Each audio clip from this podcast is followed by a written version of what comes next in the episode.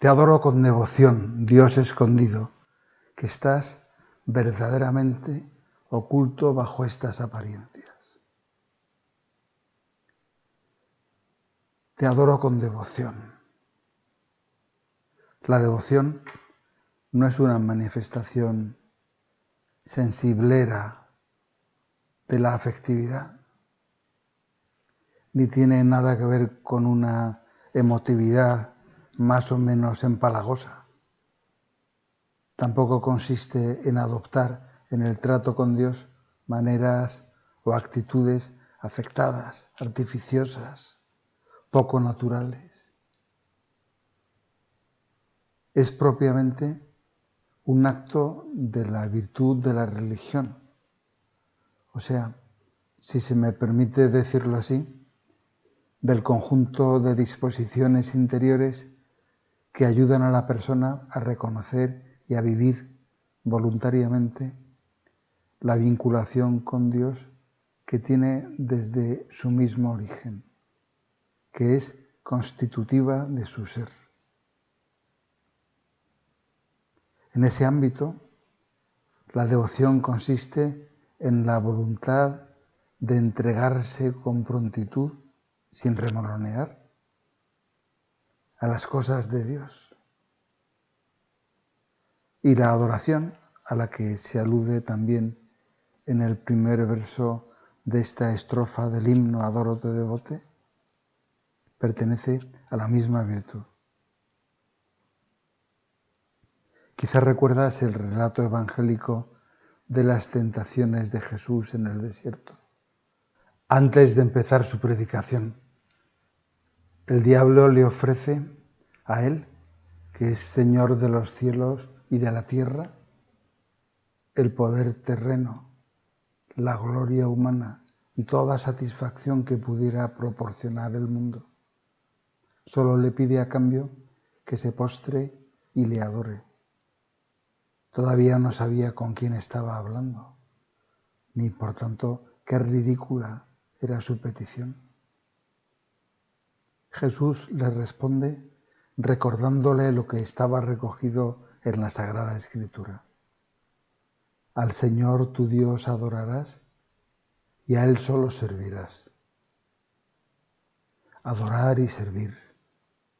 Adórote, devote. Mi adoración y mi devoción están reservadas exclusivamente a Dios. No tengo otro Señor. No puedo tenerlo. No quiero. Por eso estoy aquí, Jesús, delante de ti en la Eucaristía y te adoro. Quiero disponerme para tu servicio con prontitud, con decisión, sin resistencias, como tu madre mi madre, María, aquí está la esclava del Señor. Hágase en mí según tu palabra. Sé que estás aquí, pero latens, escondido bajo las especies sacramentales. No quieres apabullarme con la gloria de tu majestad y te escondes para que me pueda acercar a ti libremente para que libremente crea en ti. Te humillas hasta ese punto. Habiendo amado a los suyos que estaban en el mundo, los amó hasta el fin, hasta el extremo, dice San Juan en su Evangelio. Por estar junto a mí, junto a nosotros, no dudas en hacerte semejante a una cosa y dejas a nuestra voluntad, a nuestro capricho incluso, venir o no a estar un rato contigo, tratarte con cariño, con asombro, con respeto, con delicadeza o con la más triste de las indiferencias y hasta con hostilidad no te nos impones. Estás dispuesto a soportar todo de todos y mendigas nuestro amor, voluntariamente recluido en el sagrario. Ahí lo tienes, dice San José María. Es rey de reyes y señor de señores. Está escondido en el pan.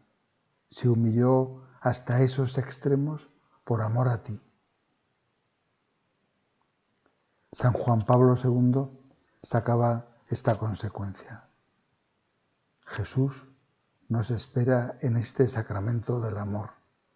No escatimemos tiempo para ir a encontrarnos con Él en la adoración, contemplación llena de fe y abierta a reparar las graves faltas y delitos del mundo. No cese nunca nuestra adoración. A ti se somete mi corazón entero, porque se rinde totalmente al contemplarte. Cuando te veo así, Señor, con los ojos de la fe, mi corazón entiende que tiene que reaccionar, que debe cambiar.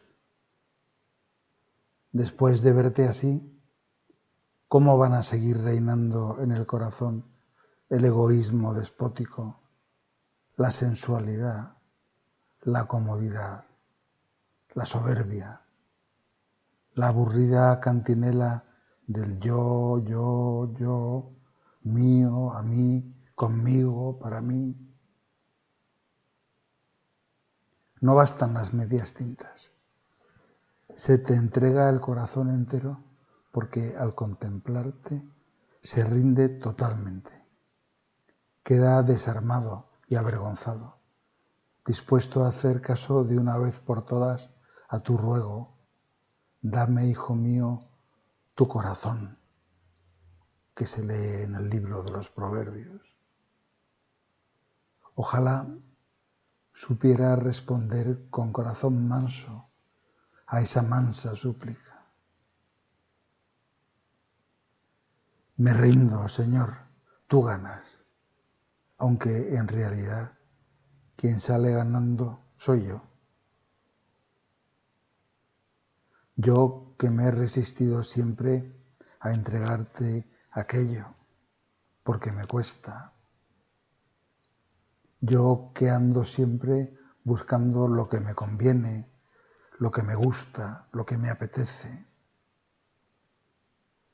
Yo que a veces quiero, sí, estar cerca de ti, pero sin exagerar. Yo, que disimulo mis errores y mis pecados con excusas increíbles, porque me humilla reconocerlos y pedir perdón. Yo, que no acabo de luchar con decisión por tener el corazón limpio, me rindo sin condiciones. Ayúdame a descubrir en los recovecos del alma lo que me impide confiar en ti y quererte con todo el corazón entero, con todas mis fuerzas. Este consejo del autor de Camino te puede ayudar a pedir al Señor, verdaderamente presente en este santísimo sacramento, la decisión de procurar apartar todo lo que te aleje de Él. Examínate despacio, con valentía. No es cierto que tu mal humor y tu tristeza inmotivados, inmotivados aparentemente, proceden de tu falta de decisión para romper los lazos sutiles pero concretos que te tendió arteramente con paliativos tu concupiscencia.